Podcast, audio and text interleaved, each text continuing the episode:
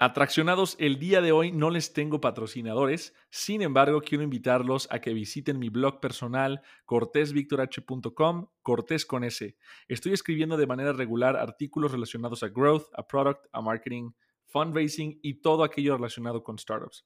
Así que los invito a que visiten el blog, se suscriban al newsletter y dejen una reseña para este podcast Tracción. Nos vemos en la entrevista. La gente estaba cansada de que por cambiar dinero el banco le saque muchísimo dinero. Le saca literal siete veces más que lo que nosotros hacíamos, lo que nosotros le, ofrecemos hoy en día. Entonces era, una, era un abuso. Y nosotros desde el día uno dijimos, oye, esto no puede ser, nosotros sí te ofrecemos algo con justicia y, y mostramos una creencia. Esa creencia sobre ese interés común hizo que empezara a enganchar la marca con los usuarios. Mis queridos atraccionados, qué gusto verlos en un nuevo episodio de Tracción. Esta es una dimensión en donde conversamos con emprendedores, inversionistas y expertos en growth para aquellos locos y obsesionados por idear, lanzar y escalar empresas de alto impacto. Yo soy su anfitrión, Víctor Cortés, y tú estás por entrar en Tracción.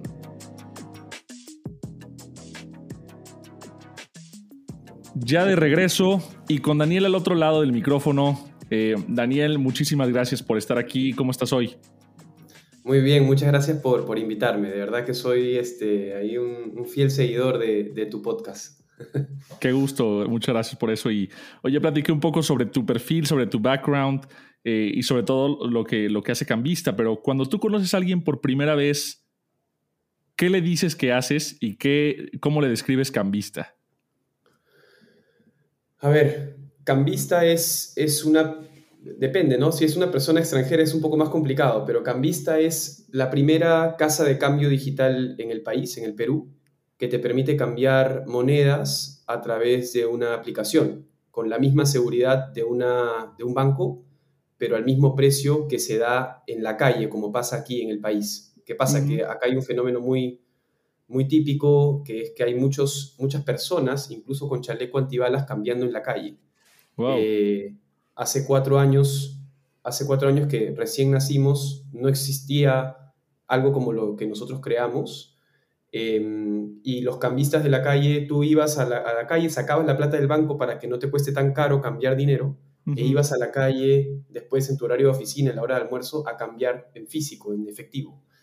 Eh, entonces dijimos, no puede ser que en el siglo XXI siga pasando eso aquí en el Perú. Entonces creamos esta primera casa de cambio digital. Oye, qué interesante. Eh, bueno, dos preguntas ahí. Uno, ¿se les llama cambistas a estas personas? Y dos, yo, eh, fue, un, fenómeno, un, fenómeno, que vi en Argentina, pero platícame un poco más en, en, Perú. O sea, no, no me imaginé eh, que, que este fuera el caso en Perú. ¿Por, ¿Por, qué será así? ¿Por qué es la situación así?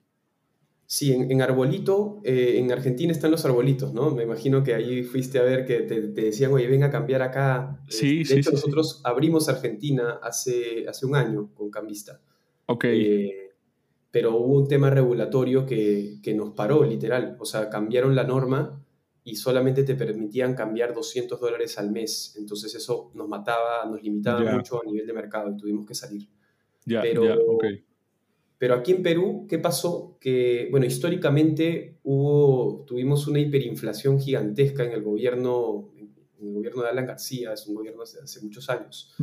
y, y la gente dejó de confiar en su moneda local. Para que te des una idea, eh, el Perú está 40% dolarizado aproximadamente. Entonces, para hacerte una, una, idea más sencilla, tres de cada, una de cada tres operaciones son en dólares. O sea, yo pago, por ejemplo, mi alquiler de departamento en dólares, o si, o si tengo una deuda hipotecaria también normalmente son en dólares, un crédito vehicular es en dólares, pago mi tarjeta de crédito en dólares. Entonces, hay alguna, hay muchas, mucha, ahí está eh, como que realidad en el que pago cosas, pago cosas en soles y cosas en dólares. Sí, sí, totalmente.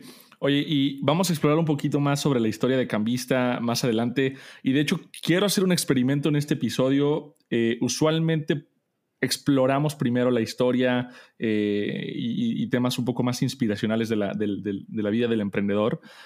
Y posteriormente pasamos a temas más prácticos, pero en este caso quiero intentar invertir la jugada a ver qué tal, qué tal nos sale.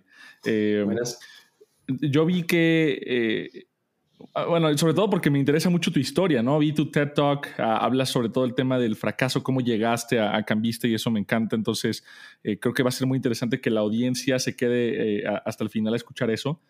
Pero empecemos con el tema de redes sociales, construcción de comunidad, de audiencia, que es algo que platicas mucho. Y, temas de growth y marketing, que también es algo que, me cuentas, te, te, apasiona mucho. ¿Cómo, cuéntanos entonces en, el, en Cambista, eh, ¿Cuál es su estrategia de adquisición? ¿Cómo, crece Cambista? ¿no? ¿Y, qué papel juegan las redes sociales dentro de, ese, de esa macroestrategia? Mira, eh, podría decir que en Cambista apenas, apenas nacimos, eh, nosotros teníamos, o sea, la gran hipótesis a solucionar era, la gente va a confiar en mí, la gente va a transferirle dinero a una empresa totalmente nueva que le va a permitir cambiar a un precio justo y, rápidamente a través de una aplicación. Esa era la, gran hipótesis y nosotros simplemente lanzamos el, producto eh, con, con familiares y amigos, ¿no? Como siempre se hace. Probamos, testeamos, mi mamá fue la primera cliente, este, de ahí mi, novia, etc. Entonces, sin embargo, el, primer foco de adquisición fue eh, enfocarnos en producto, no tanto en growth, sino más bien en que nosotros mismos apenas lanzamos, llamábamos a todas las personas que probaban la plataforma. Las llamábamos y les decíamos, ya, cuéntame todos los pasos que tenías, cómo te sentiste en esta parte, o llamábamos también a las personas que se quedaban en pendiente, en los que no transferían. Y les preguntaba, oye, ¿qué, cosa te, pareció que no te dio confianza? ¿Por qué no hiciste la transferencia al final? Y esa llamada como que de hacer cosas eh, que no escalen, era, fue muy importante. Ese feedback constante de los clientes, empezamos a hacer pequeños ajustes en, en el producto que realmente hicieron que empecemos a salir por recomendación, el boca a boca, de ese círculo de confianza de amistades y familiares. Eh, y empezaron a venir clientes que no conocíamos. Eso fue un primer paso. De ahí el siguiente, el siguiente paso creo que, muy acertado y que en ese momento no le teníamos tanto, tanta fe. Eh, entonces, el primer punto para dejar claro es la viralidad. ¿no? El, segundo punto, que creo que fue muy importante, fue el SEO. O sea, nos dimos cuenta que cuando tú buscabas en Google eh, tipo de cambio, em, ponías cambiar dólares, te salía una serie de, de, páginas, ninguna, ninguna eh, vendía un negocio de cambio. Simplemente era ni siquiera los bancos. O sea, era, salía el tipo de cambio de la SUNAT, que es lo que te da el, tipo de cambio oficial, te salía una página que se llamaba cuánto está el dólar eh, y te mostraba todo el tipo de cambio en, tiempo real también, pero no había ninguna página que se aprovechaba de esa búsqueda claro. Eh, a través de, de, su negocio. Entonces dijimos, voy a, hay que meterle punche al SEO.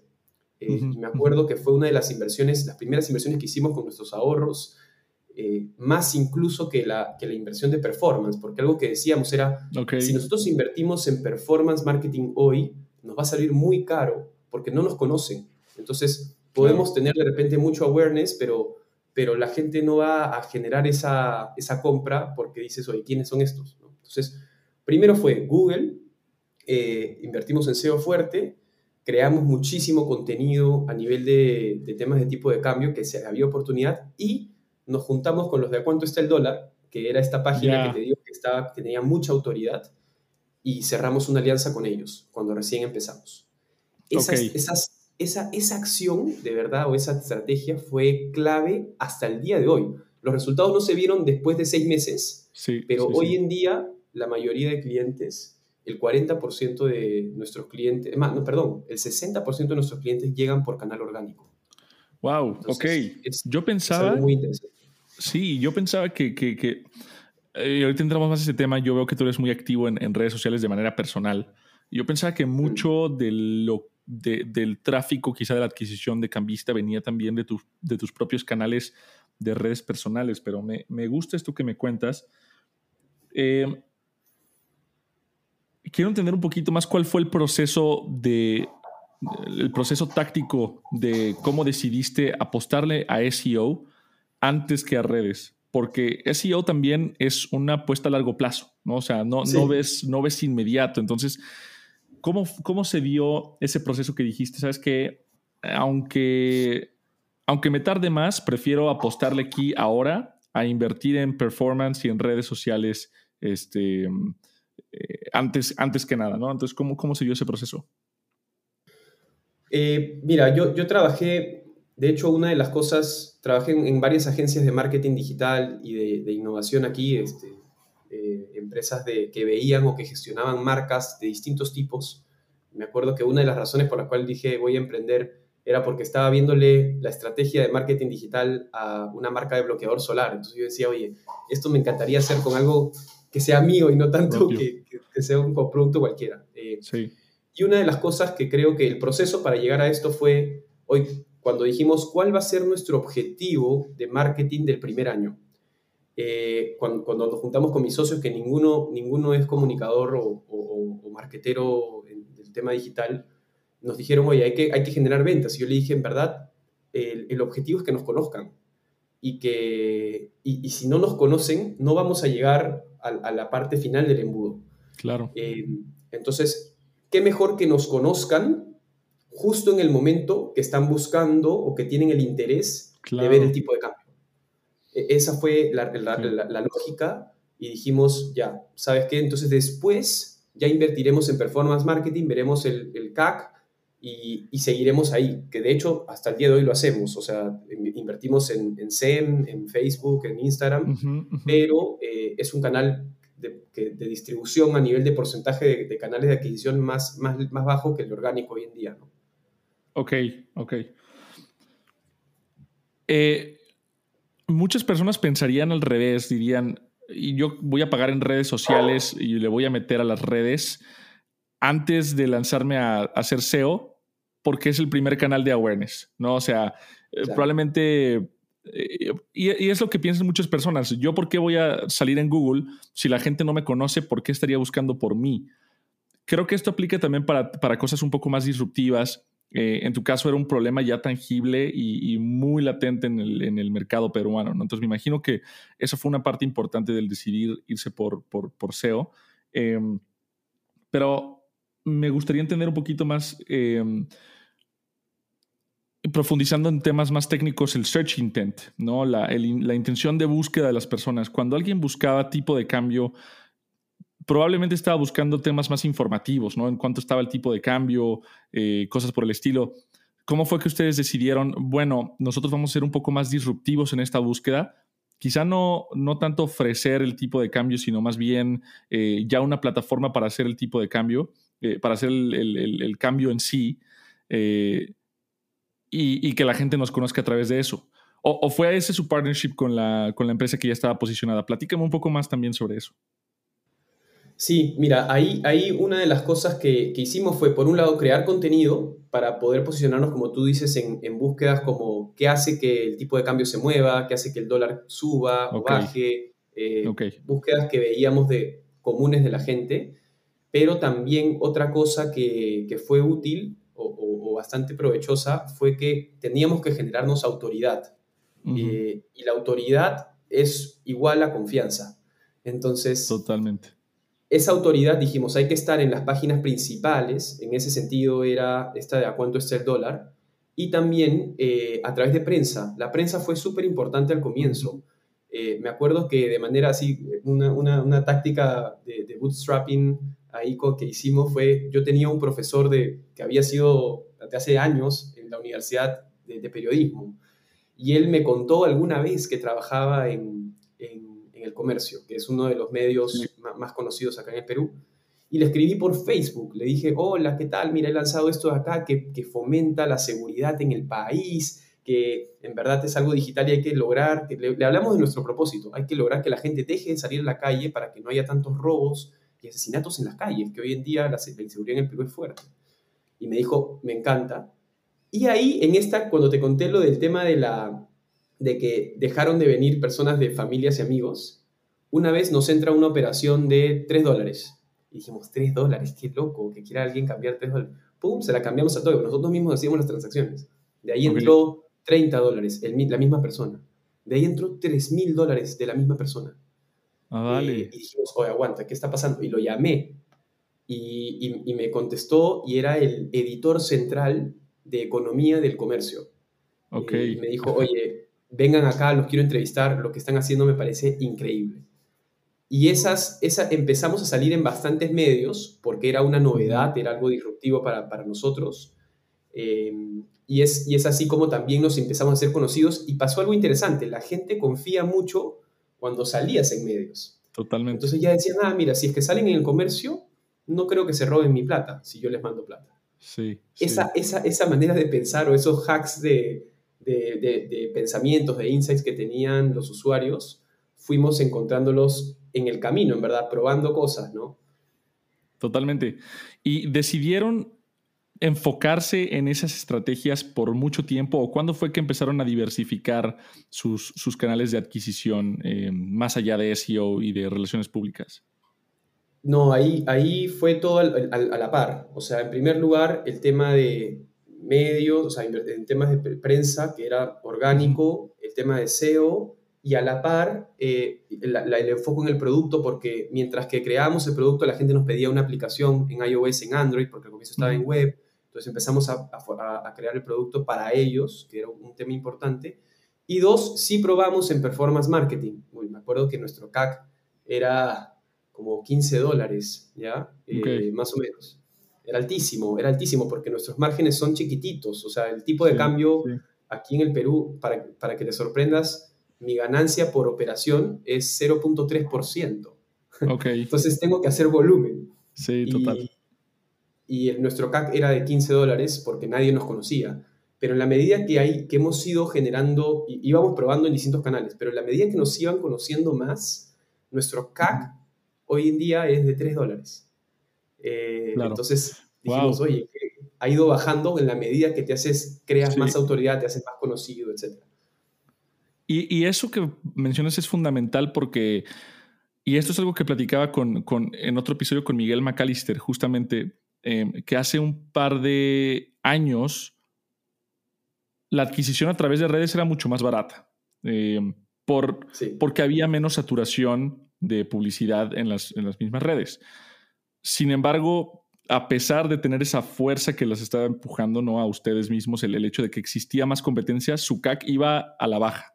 Entonces, yo creo que también es, es, importante entender el tema de, del, branding, ¿no? O sea, que más allá que eh, solo temas de performance, es importante también ir pensando a largo plazo en cómo vas a disminuir tu, eh, tu, tu, CAC, ¿no? Entonces, yo creo que medios y contenido y autoridad, eso representaron para ustedes esa, eh, esa, esa, gran ventaja, ¿no? ¿Qué me puedes platicar un poco más de, de, esas estrategias que llevaron a cabo durante esos primeros días y cómo fue evolucionando su estrategia eh, conforme pasó el tiempo y pasaron de ser la empresa que empezó hace cuatro años a, ahorita en, en, en, lo que están haciendo ya en sus temas de adquisición?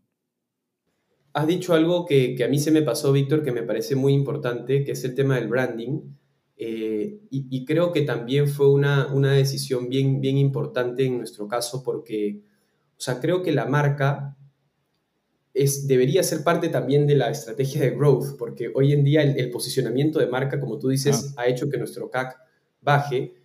Y una de las cosas que en verdad creo que la marca viene a ser algo que la gente está interesada, eh, por un lado, y dos, o la intersección entre lo que la gente está interesada y una creencia de algo sobre ese interés.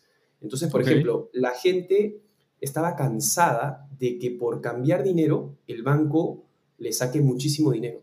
Le saca literal siete veces más que lo que nosotros hacíamos, lo que nosotros le, ofrecemos hoy en día. Entonces, era, una, era un abuso.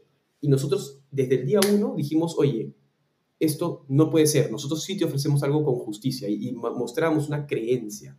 Esa creencia sobre ese interés común hizo que empezara a enganchar la marca con los usuarios. O el tema de la seguridad, ¿no? esas cosas, como que mantener claros tus, tus mensajes eh, claves a la audiencia sobre lo que la gente le está interesando, fue algo que también fue una estrategia buena. Perdón, ahora sí, ya, ya al punto más de, de, de empresa, creo que recién desde después de que recibimos una primera ronda de inversión, una vez que salimos en medios, rápidamente se, se, contactaron con nosotros inversionistas que querían entrar a la, a la, plataforma. Nosotros solo hemos levantado atípicamente una sola ronda de inversión. Levantamos el, 2000, el 2017, eh, una ronda en julio y em, de 80 mil dólares. Fue una ronda chica. Y les, les, prometimos a los inversionistas, nosotros vamos a ser rentables en un año. ¿ok? Vamos a generar rentabilidad, hay que contratar un equipo, hay que buscar un equipo de desarrollo, un equipo, etcétera, y, contratamos más gente eh, para, para, para, para, poder atender toda la, la, demanda. Y llegamos a la, al break-even en seis meses.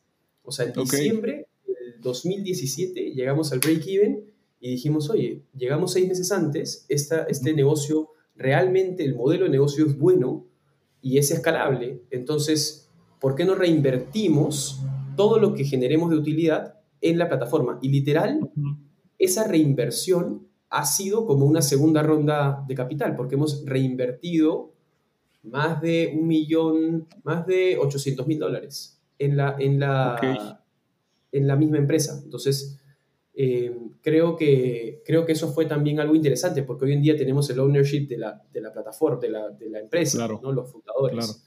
Y eso ha sido súper bueno. Totalmente. Me, me, interesaría explorar un tema que justo ahorita se me ocurrió, conforme platicas, que, que llegaron a hacer break-even a los seis meses. Pero a menos que entienda mal, el modelo de monetización de Cambista no es lo que se conoce como revenue, recurring revenue, no, no, es, no son ingresos recurrentes, sino que tienes que construirlo de cero cada mes. O sea, tienes que traer a ese mismo número de personas que trajiste el mes pasado, más las extras que necesitas para llegar a, los, a, los, eh, a las metas de, growth. No, y también, no, lo que pasa es que la, el hábito de cambiar dinero es recurrente. Eso es lo loco. Nuestra, nuestra de, el 50%, 50 de todos nuestros clientes vuelve el siguiente mes. Ok, ok. Entonces, si es que hacen uno, lo, lo interesante del negocio es que tú transferías tú dices, oye, me llegó el dinero, confío en ellos y van a volver el siguiente mes lo más probable. ¿Por qué 50%? Porque no todos tienen la necesidad de cambiar dinero de manera tan recurrente, pero hay algunos que sí, que es el 50% que vuelve todos los meses y eso nos genera también, eh, de hecho, es, el, si, es que tú, yo tuviera que adquirir todos los meses sería un dolor de cabeza, ¿no? Eh, claro, pero, pero es que es, ahí, ahí va mi punto, que es... Em, usualmente cuando platicamos sobre growth loops, de manera más táctica es, eh, hablamos sobre loops de contenido, ¿no? De cómo posicionar un contenido que se generó ya sea por tu propio equipo o, por, eh, o generado por usuarios para que alguien más lo encuentre y regrese a la plataforma. O paid performance, ¿no? Eh, inviertes en publicidad, eso trae personas, eso te genera eh, ingresos y reinviertes ese capital para atraer más personas. O la misma viralidad, que es un usuario le dice a cinco otros usuarios y así se va contagiando el, el proceso. Pero tú mencionas aquí que el, el driver principal es la confianza. Sea, y es algo que repetidamente dices, que, que, la confianza, el branding, la marca, el conocimiento que ya tienen sobre, sobre ustedes es lo que hace que las personas regresen y le cuenten a más personas. Entonces, es un concepto interesante que creo que no, no se ha explorado, el, branding como un growth loop. Em, y, y me gustaría entender cuál es tu, o sea, cuál es tu pensamiento sobre esas estrategias que quizá en Estados Unidos no se comentan tanto, pero que en Latinoamérica son un tema clave para poder entender y llegar a más usuarios, ¿no? O sea, es una industria, es industria financiera, las personas son inherentemente escépticas, tienes que salir en el periódico para que crean que no vas a desaparecer en dos días. Eh, entonces, platícame un poco más cómo es que tú ves el tema de, la confianza y, branding en Cambista y sobre todo, cómo es que eso ha impactado eh, eh, ¿Cómo es que eso tiene tanto impacto en el mercado latinoamericano o peruano que, atienden ustedes? Mira, yo, yo creo, yo sí, algo que nos dimos cuenta es que hay un, hay un growth loop en la parte de branding y es que, eh, así, ¿te acuerdas que te dije que uno de los canales principales es el orgánico, eh, que donde llega la gente?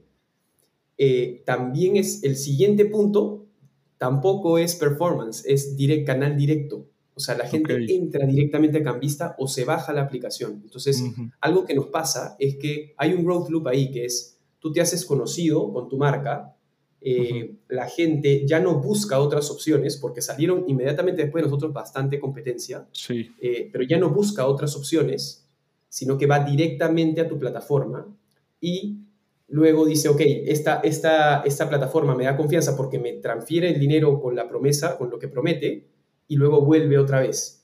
Ese, growth loop de branding sí, sí ocurre eh, y, y lo, lo, loco es que en verdad la recomendación que, que, tú dices se da de manera orgánica, ¿no? O sea, oye, me transfirieron dinero, es tanta la experiencia de satisfacción de que me llegó la plata. O sea, el, el, el, el, momento wow, el aha moment, es como, oye, sí, sí cumplen lo que prometen. Le dices al toque a tu persona del costado, a tu familiar, amigo, oye, tienes que probar esta plataforma. Eh, y así hemos ido, hemos ido creciendo, o sea, así hemos hecho que el CAC vaya bajando, ¿no? Pero sí, el branding tiene un, growth loop interesante. Claro. No sé si contesté la pregunta, no sé cuál era la pregunta al final. ¿Sí? no, me, me, aventé yo también un speech ahí interesante, pero totalmente eso es lo que quería entender, tu, tu perspectiva sobre cómo tú veías esta, eh, eh, este concepto que quizá no se platica mucho, que es el branding como, como loop. Eh, mm. Otra cosa que platicas mucho y que yo veo que haces es la importancia de generar una audiencia antes de emprender. Que, em, muchas empresas ya están empezando a ver el, ser, el comprar o convertirse en un medio digital ellos mismos como una estrategia de adquisición eh, a largo plazo. Entonces, yo creo que es fácil de entender por qué, pero platícanos un poco cuál es tu perspectiva detrás de crear una audiencia antes de aprender y sobre todo, ¿cómo le recomendarías a alguien que empiece? O sea, ¿qué, ¿cuál sería, si tú tuvieras que empezar de cero, cuál sería esa, e, esa primera, ese primer paso que harías para empezar a construir tu audiencia desde cero? Sí, aquí yo te revelo algo, algo bien, bien personal. Este, eh, como, como emprendedor, yo no creo que Cambista sea mi único, mi, último emprendimiento. Mi, visión a, nivel personal es, oye, he creado algo que es bastante local porque las características del mercado eh, se han formado de tal manera que permiten que nazca, o las fallas del mercado han hecho que permitan que nazca esta empresa. Pero si tú buscas en otro país, en México, por ejemplo, sí hay un mercado bimoneda, pero hay algunas condiciones que no se cumplen como las de acá, por ejemplo, que acá te puedes tener como persona natural cuenta en dólares y cuenta en soles. Eh, me imagino que allá no es tan fácil, de hecho lo exploramos en algún momento. Justo. Eh, creo que, creo que mi, mi, mi, visión de la empresa es hacerla crecer y llegar a un punto en hacer un exit con un jugador local. Eh, o un jugador que quiera entrar al país a, a, a entrar a ofrecer servicios financieros en Perú. Entonces, mi visión es esa, pero yo no quiero eh, terminar en camisa, sino me encantaría seguir o invirtiendo en distintas startups o eh, yo mismo crear mi propio producto. Entonces, en ese sentido, eh, algo que, y voy a contar un poco de, mi óptica de esto de crear audiencia, yo creo que el primero es un camino impersonal, ¿no? Así como tú le preguntas a la gente qué es lo que, qué es lo que quiere, qué es lo que necesita, creo que antes de eso uno tiene que hacer un viaje interior, de preguntarse qué, qué, le apasiona, qué es, qué es ese por qué que va a hacer que te levante todos los días. Y a mí personalmente me apasiona enseñar. Eh, y más sobre temas que conozco, que es el tema de emprendimiento, me gusta leer sobre eso, a ti también, por ejemplo, y, me imagino que es algo bueno. Y hay una regla que se me quedó grabada, que leí, no me acuerdo dónde, y es la, la regla del 60-30-10, ¿ya? Y la regla, la regla que, que, se cumple, que la he visto que se cumple, sobre todo en mis canales eh, más de, de, Instagram o el blog que tengo, es que 60%, una vez que encuentras eso que te apasiona, eso que tú sabes hacer bien, imagínate tocar guitarra. Yo toco guitarra, me encanta tocar guitarra eh, y toco covers de un montón de música buena. Eh, lo primero que tengo que hacer es 60% identificar una audiencia que también le apasione lo que a mí me gusta y 60% dedicarme a darle valor a esa audiencia. 60%. O sea, no pensa, pensar de manera generosa. Yo le llamo la ley de la generosidad. De, manera generosa, sin buscar nada a cambio, ¿cómo le aporto valor? Oye, mira, estos son los tips para tocar eh, Guns N' Roses, estos son los tips para tocar Nirvana, etc. ¿no? Le aportas valor y vas creando una audiencia, no tiene que ser muy grande, chica, porque la gente sí le va a interesar. Eh, después, ese 30% que, que te digo, 60-30-10, hablas acerca de la propuesta de valor que tú das, el por qué estás haciendo tú esto, por qué te apasiona, por qué lo haces, y que la gente entienda y que diga, oye, me interesa, me, me gusta cómo él cree en esto. Y 10% ya en el tema más de compra, de, de, compra inmediata, oye, puedes conseguir esto de acá en una promoción. Entonces, ese 10% para el guitarrista sería, eh, oye, entra a mi curso de grabado de, tales covers, ¿no? En, Teachable, ¿no? Sí, eh, Entonces, es, esa, esa regla la he vivido eh, personalmente con mi canal de emprendimiento. Ya tengo algunos proyectos que estoy ya armando, una especie de, como, no sé si conoces a hustle.com o Trends. Ya bueno, eh, más o menos quiero armar algo así para Perú, con una audiencia que ya tengo interesada. Eh, más o menos son ahorita 1.300 personas que están interesadas en, pagar una mensualidad. Y aquí he visto una oportunidad que es que eh, los medios que hablan de negocios aquí en el país eh, son muy, cobran caro para la suscripción y no, es tan, no tiene tanto valor como alguien que de repente conozca un poco más el ecosistema. Entonces, ahí estoy armando, he, he ido escuchando a la audiencia y veo qué necesitan y armar un paquete para ello, ¿no? Esa es, un poco la visión que tengo ahorita. Totalmente. Pero algo, algo que quiero entender, porque la verdad es que me ha pasado a mí, probablemente eh, tú vas encontrando las oportunidades de emprender y se van... Digo, hay personas que dicen, yo quería ser doctor desde que tenía cinco años. Pues bueno, la verdad es que esos son casos muy especiales. Yo creo que la mayoría de las personas realmente no saben qué van a hacer ni a los 30 años, ¿no? Entonces, eh, cuando tú creas una audiencia con el objetivo de, bueno, es que lo voy a, la voy a usar para eventualmente monetizarla, eh, ¿qué pasa cuando el producto que eventualmente desarrollas no hace match con esa audiencia? Es decir, yo me generé una audiencia de emprendedores que me están escuchando y demás, pero ¿qué pasa si mi producto dentro de, no sé, cinco años es una, eh, es una bicicleta de montaña totalmente nueva? ¿Qué, qué, cómo ves tú ese, ese, esa fricción entre el desarrollo de audiencia y, y un producto que no, que no hace match? Eh, y, y, y, bueno, o sea, también entender de manera más práctica, ¿tú cómo ves ¿tú cómo le recomendarías a alguien que empezase a desarrollar y a planear eso con anticipación antes de, emprender algo?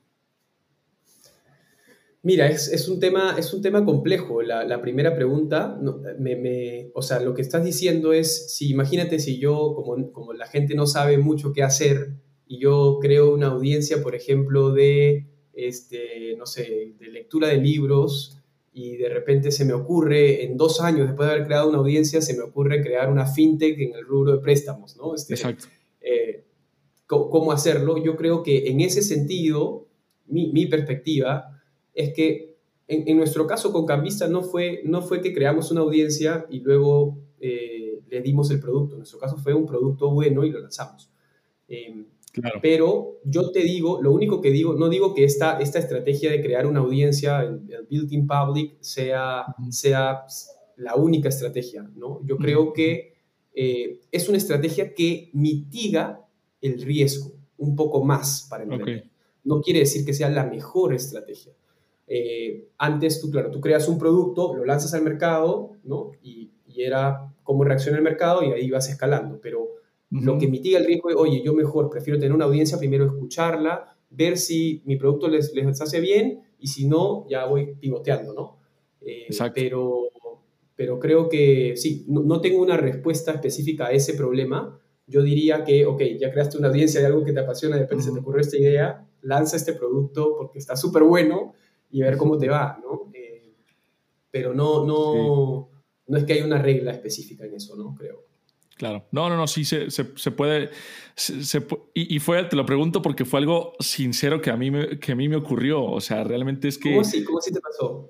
Eh, yo he estado muy metido en el nicho de emprendimiento em, desde contexto, ¿no? Entonces, el, tipo de personas que, con, el que me, con el que me desenvuelvo y que consume mi contenido, pues son emprendedores.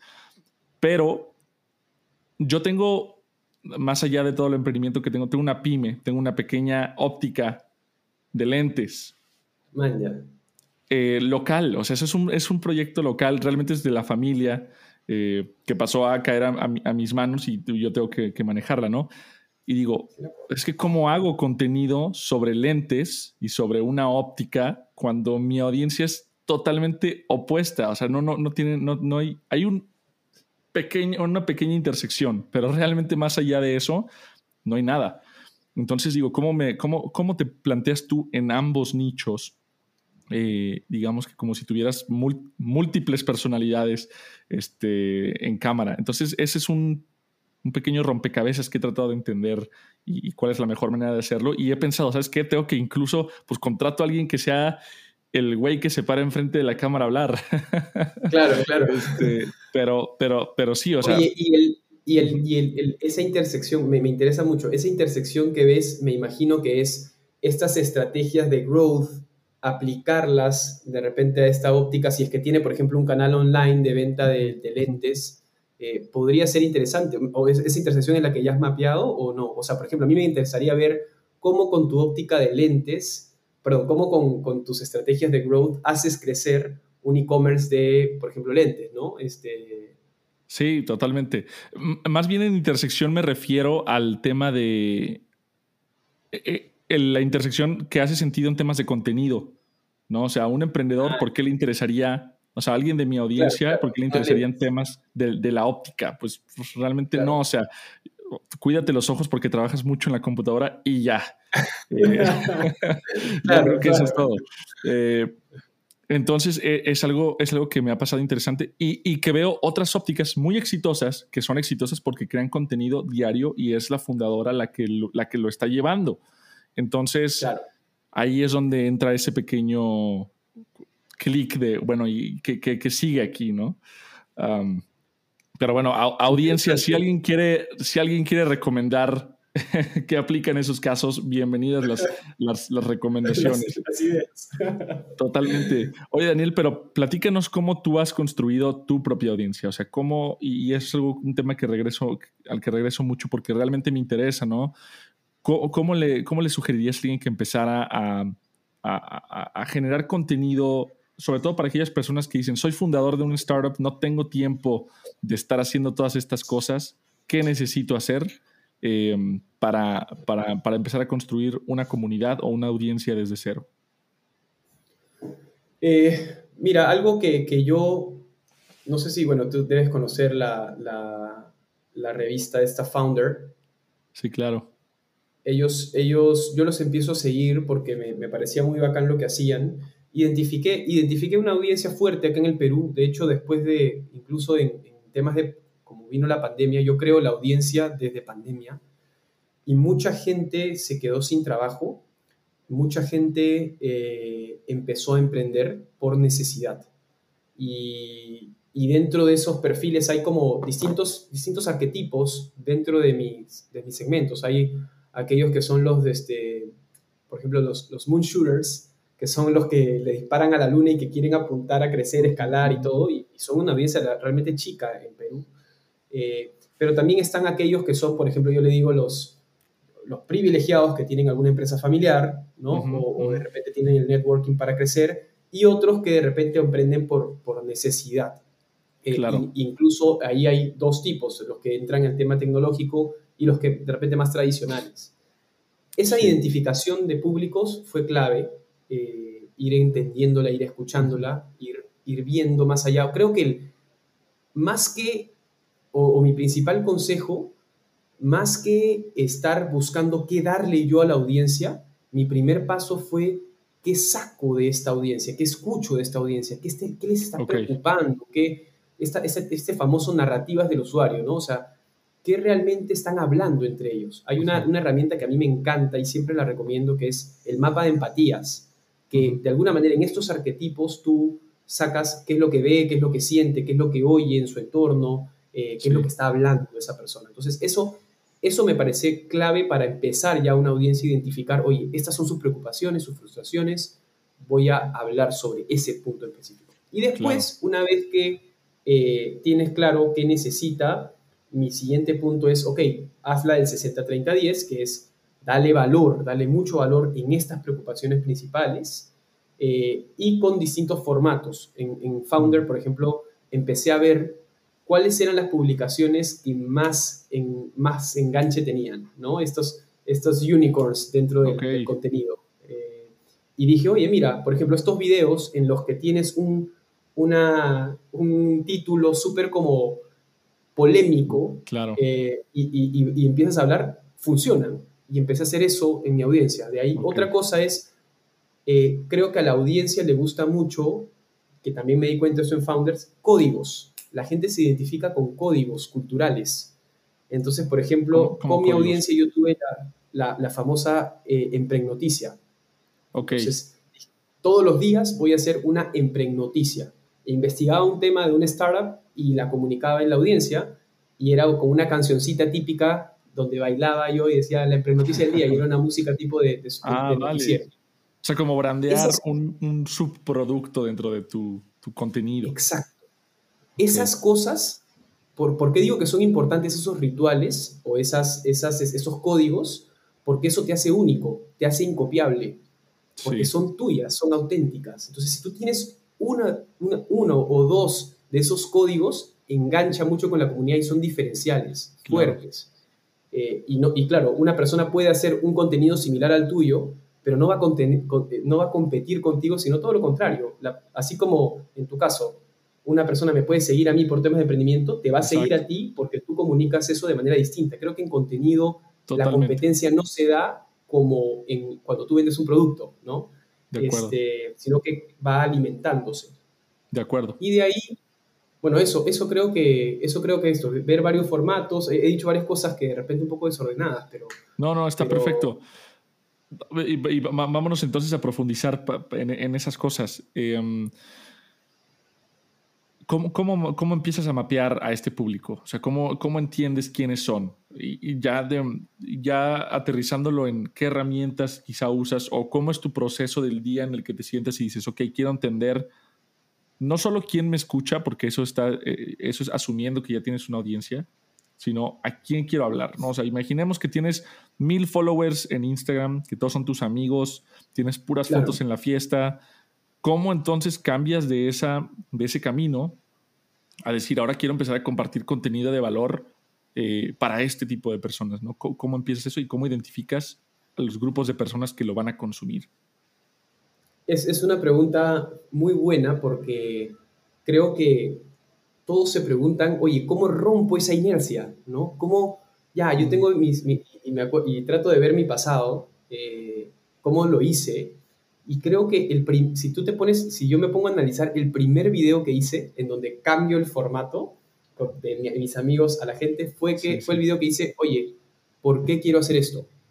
Eh, y me acuerdo que me puse frente a la cámara y dije, gente, en verdad, quisiera, quiero hacer esto porque me apasiona enseñar, porque creo que en el mundo de emprendimiento hay muchísima necesidad. A mí me hubiera encantado tener un mentor que me ayude, que me dé una guía y, como que comuniqué mi propósito.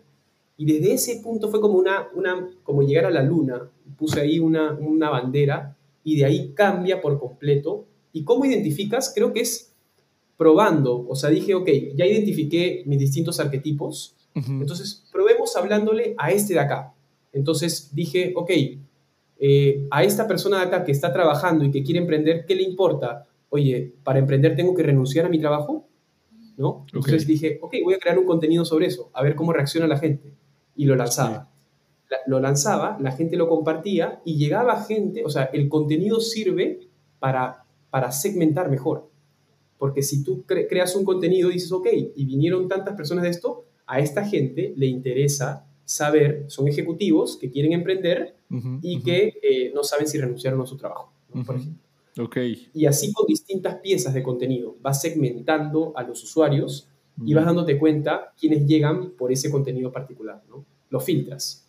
Quiero pasar a explorar un poquito más ahora sí el tema de, de cómo empezó Cambista. Para dar más contexto a todo lo que ya platicamos y, y y sobre tu pasado, yo vi tu TED Talk en el que hablas sobre las diferentes cosas que, que hiciste a lo largo de tu vida, ¿no? Que es tema de, que sí, o sea, ibas por el camino a ser futbolista, luego estuviste en administración de empresas, comunicación, eh, terminaste para hacer camino a ser sacerdote. ¿Cómo pasas de todo eso a emprender? Me parece, pero me gusta porque yo me identifico también que tengo muchos intereses eh, y a veces un poco desordenados. ¿Cómo es que pasaste de eso a emprender?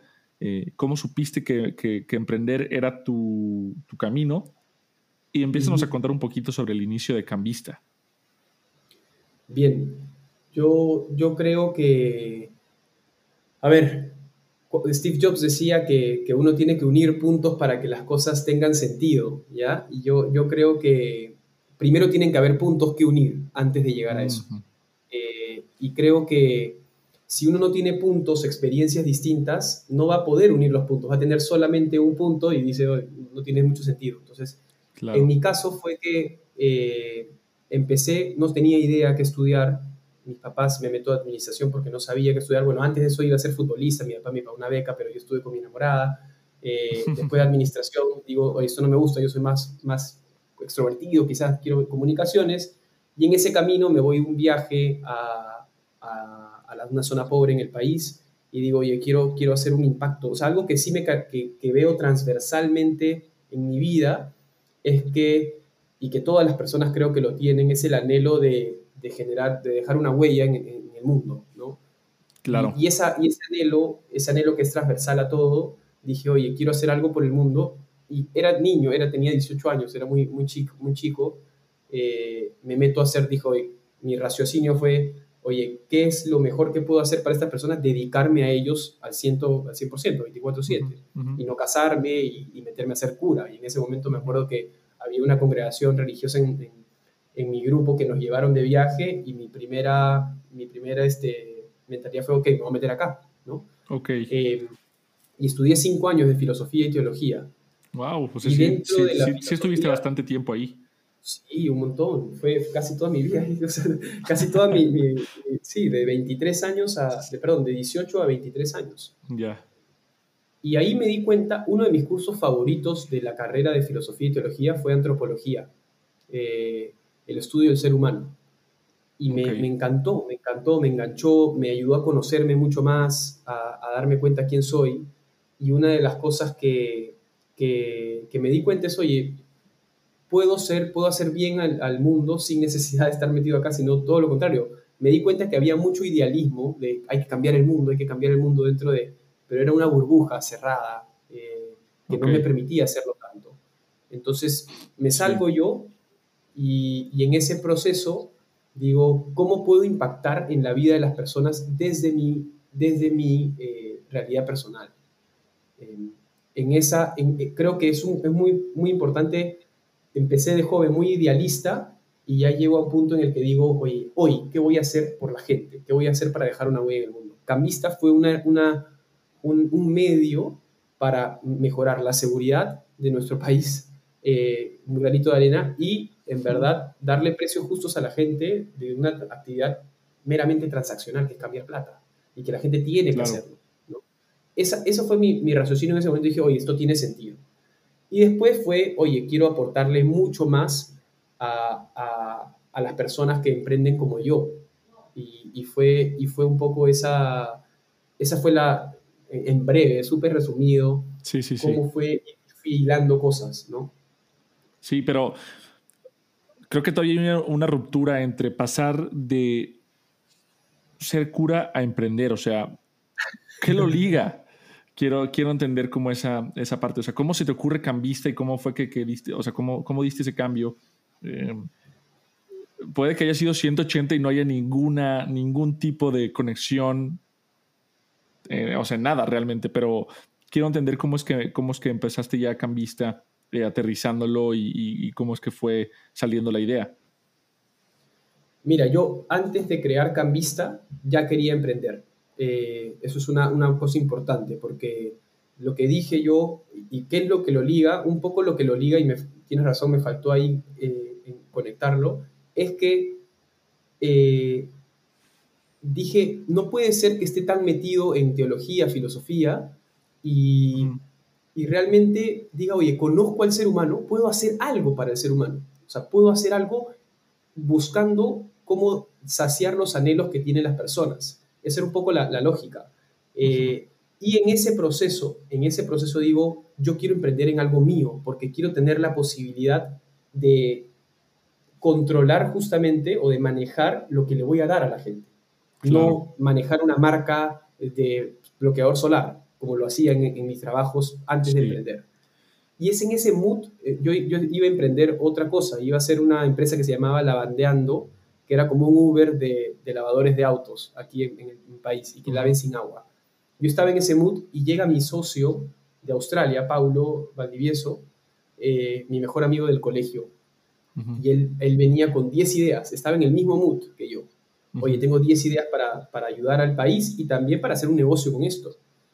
Y yo le dije, yo también tengo unas ideas. Y compartimos ideas y fue en ese compartir de ideas que dijimos en una parrillada, eh, oye, eh, Cambista es efectivamente, o sea, él, él, trajo la idea de Cambista. Él dijo, oye, esto de acá en, Australia eh, hay una empresa que se llama TransferWise y que, y que hace envíos al extranjero rápido, a, precios justos. Y yo dije, bueno, me parece ideal, voy a dejar esta idea, voy a renunciar a esta idea y vámonos con esa porque veo una oportunidad grande. A mí no se me ocurre la idea. Eh, y es ahí donde juntamos las personas capacitadas para sacar esa idea adelante. Pero creo que estuvimos en el mismo mood todos antes de pensar cambista.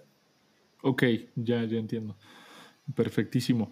Oye, eh, Daniel, antes de concluir, déjanos un par de, de, prácticas y temas muy aplicables de qué recomiendas a alguien que está empezando con su estrategia de, eh, adquisición y de desarrollo de, estrategia en redes sociales. O sea, ¿qué le dirías a alguien que está empezando ahorita? ¿Por dónde, a dónde voltea a ver? ¿Por dónde empieza?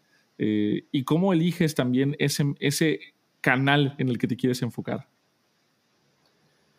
Sí, yo, yo creo que este, literal, bueno, tú también lo debes saber, así como existe el Product Market Fit, existe el, Channel Market Fit o, la estrategia eh, que hace más fit con, con, tu negocio. En mi caso fue el, el, tema de la viralidad y el contenido, pero hay combinaciones que pueden ser, mm, dependiendo del modelo de negocio, eh, mejores, ¿no? Eh, puede ser, por ejemplo, la estrategia de Booking, ellos hicieron performance marketing puro y les fue súper bien. Eh, creo que al comienzo es mucho ir probando eh, cuáles son esos canales que de repente tienen más impacto con tu modelo de negocio. Hay, hay muchas formas de, ir probándolo, ir viendo, obviamente teniendo expectativas claras. El tema de SEO viene después de seis meses y verlo justamente si es que tiene algún tipo de impacto. Pero claro. yo diría, prueben, vayan probando en chico en cada canal y vean cuáles son los más efectivos, obviamente eh, en el tiempo que cada uno eh, tenga, tenga, tenga la efectividad. ¿no? Y por otro lado, creo que el, el building public es, es clave, o sea, el, no perder el contacto con sus clientes. Yo siempre pongo un ejemplo típico del tema de la audiencia y es cuando uno hace una parrilla, eh, prende el carbón, no sé si tú prendes, tú prendes ahí un, un mechero para que, y haces una casita en carbón para que se prenda todo, ¿no? Eh, pero ¿qué pasa si tú abres el carbón muy rápido? Al final no, no, no, vas a, no, vas a levantar la brasa, no vas a levantar la llama. Exacto. Lo que tienes que hacer en verdad es enfocarte en que tu casita de carbón esté ahí y mantenerla lo más caliente posible. Y eso es escuchar a tu audiencia, estar en contacto con ella, preguntarles, eh, y después ya escalarás, pero creo que ese contacto constante con, con la audiencia es, es clave para emprender. Eso, diría que es. Me, me encantó la analogía de la, de la parrillada, creo que es una gran forma de concluir este episodio. Eh, entonces, ahí lo tienen. Eh, nuevamente a todos, pues atraccionados y atraccionadas, muchísimas gracias por escuchar un episodio más. Espero que esto les haya sido de mucho valor. Daniel, muchas gracias por estar con nosotros. Eh, ¿Cómo te pueden encontrar en Twitter? En Twitter me encuentran, bueno, en Instagram me encuentran como Daniel Bonifaz con Z, Z, Daniel Bonifaz Z o DBZ, ¿no? DBZ Dragon Ball Z. Este, y eh, en Twitter me pueden encontrar como Daniel Bonifaz 1. Bonifacio Buenísimo. Z y Becan. Tremendo. Recuerden que a mí me pueden encontrar como arroba Cortés Víctor H y estoy, estoy ahí siguiendo los consejos de Daniel, escuchando todo lo que ustedes tienen para compartir conmigo para mejorar este podcast de tracción. Pueden seguirme también en las redes sociales arroba tracción-bajo en Twitter e Instagram. Buenísimo. Yo soy Víctor Cortés y esta fue su dosis semanal de tracción.